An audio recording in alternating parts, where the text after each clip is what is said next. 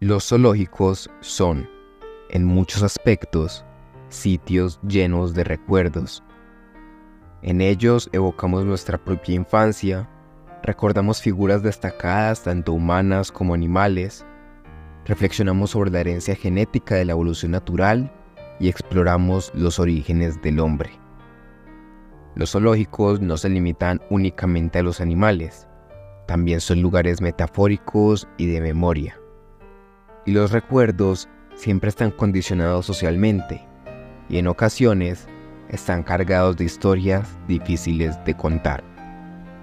Hoy, hablando solo, hemos decidido reflexionar sobre el papel que desempeñaron tanto los animales como los zoológicos en su contexto físico durante la Segunda Guerra Mundial.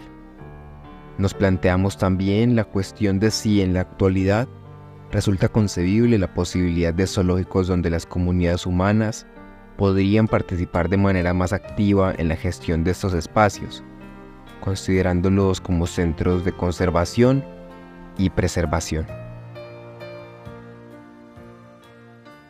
Durante la Segunda Guerra Mundial, los zoológicos se convirtieron en trágicos testigos de la devastación y la difícil realidad que enfrentaban los animales estuvieron expuestos a constantes amenazas de bombardeos, a escasez de alimentos y medicamentos y su existencia se veía marcada por la incertidumbre y el sufrimiento. La cruel ironía de la guerra se reflejó trágicamente en el zoológico de Berlín, fundado con animales donados por Federico Guillermo IV, el entonces rey de Prusia. La violencia de los bombardeos aliados tuvo como primer víctima viva en todo Berlín a un elefante. La historia de este zoológico se entrelaza con la realidad de la guerra, representada por el parque de hipopótamos, que fue convertido en una colosal torre antiaérea cargada con enormes cañones construidos a expensas de numerosos trabajadores forzados. La historia se vuelve aún más desgarradora durante los bombardeos del 22 y 23 de noviembre de 1943. En solo 15 minutos, el 30% de la población zoológica fue asesinada y al día siguiente, el edificio del acuario fue completamente destruido. Una tragedia que tiene como única responsable a una humanidad que arrebató las vidas animales de su entorno natural para colocarlas en medio de conflictos que les eran ajenos. En un intento desesperado por preservar la seguridad, los cuidadores tomaron medidas extremas, sacrificando depredadores y animales que consideraban peligrosos. Y entre los pocos sobrevivientes se encuentra un solitario elefante y un pequeño hipopótamo que logró escapar del fuego que consumía su recinto. Para el final de la guerra, la cruda realidad persistió solo 91 de los 3.715 animales originales habían sobrevivido.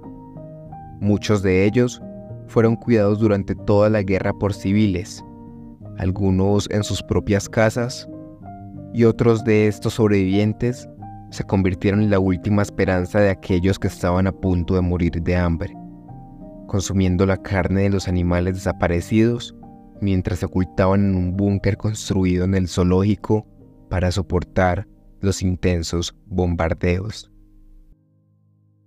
Simultáneamente, el 1 de septiembre de 1939, Alemania invadió Polonia y el zoológico de Varsovia quedó atrapado en medio del conflicto. Los fundadores del lugar, Jan y Antonina Savinsky, fueron los testigos de un relato de resistencia y humanidad. Después de recibir la orden de asesinar a los animales, quedaron en una encrucijada y pensaron en una estrategia que les permitiera mantener el control del lugar. Finalmente, persuadieron a las autoridades nazis para transformar el lugar en una granja para criar cerdos. En medio del caos, utilizaron la granja como una fachada para el contrabando de alimentos y personas. Los judíos del gueto de Varsovia se alojaron en las celdas vacías y en los túneles del zoológico y a cada uno se le asignó un nombre de animal para preservar sus identidades y protegerlos de la persecución nazi.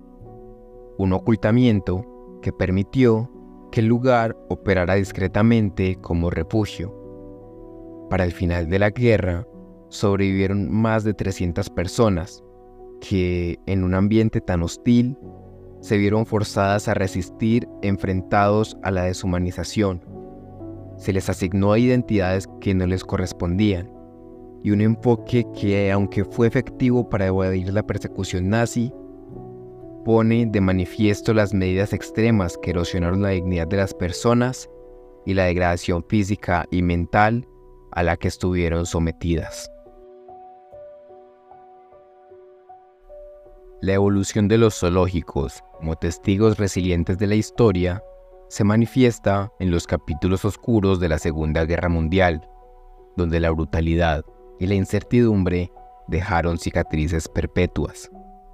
En medio del caos bélico, la valentía de los cuidadores y la transformación estratégica de estos espacios en refugios improvisados resaltan la capacidad humana para resistir y encontrar esperanza en medio de la destrucción. Naturalmente, los zoológicos actuales están fuertemente centrados en el presente.